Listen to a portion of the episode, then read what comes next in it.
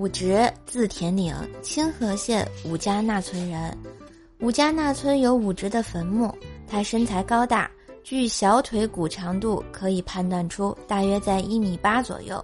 他相貌不俗，他自幼父母双亡，但聪明好学，知识渊博。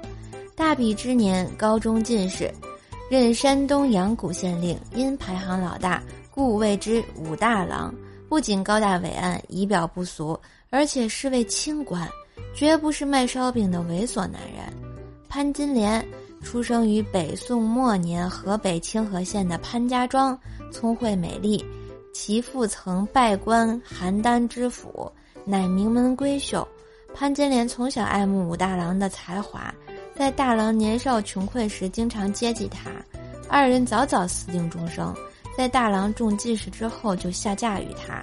育有四个子女，两人恩爱一生，根本就没有出轨一说。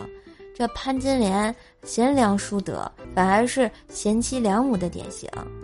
嗯，这个就想问一下大家，这些都是真的？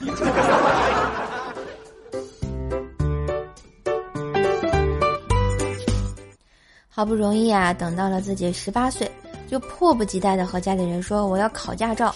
刚好我老爸的一个朋友是驾校教练。于是家里人也同意了。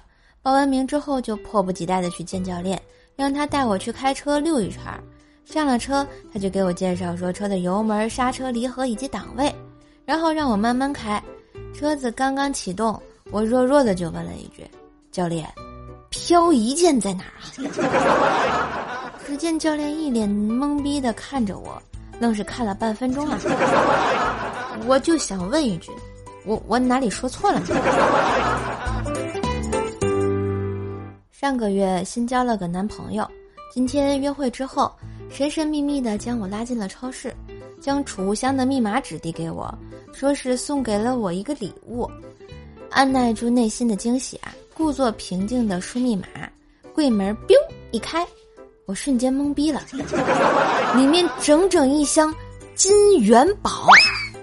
他还特别兴奋的告诉我。这是他昨晚熬夜折的，说是马上中元节了，怕我折累着。我怕不是交了个阴间的男朋友吧？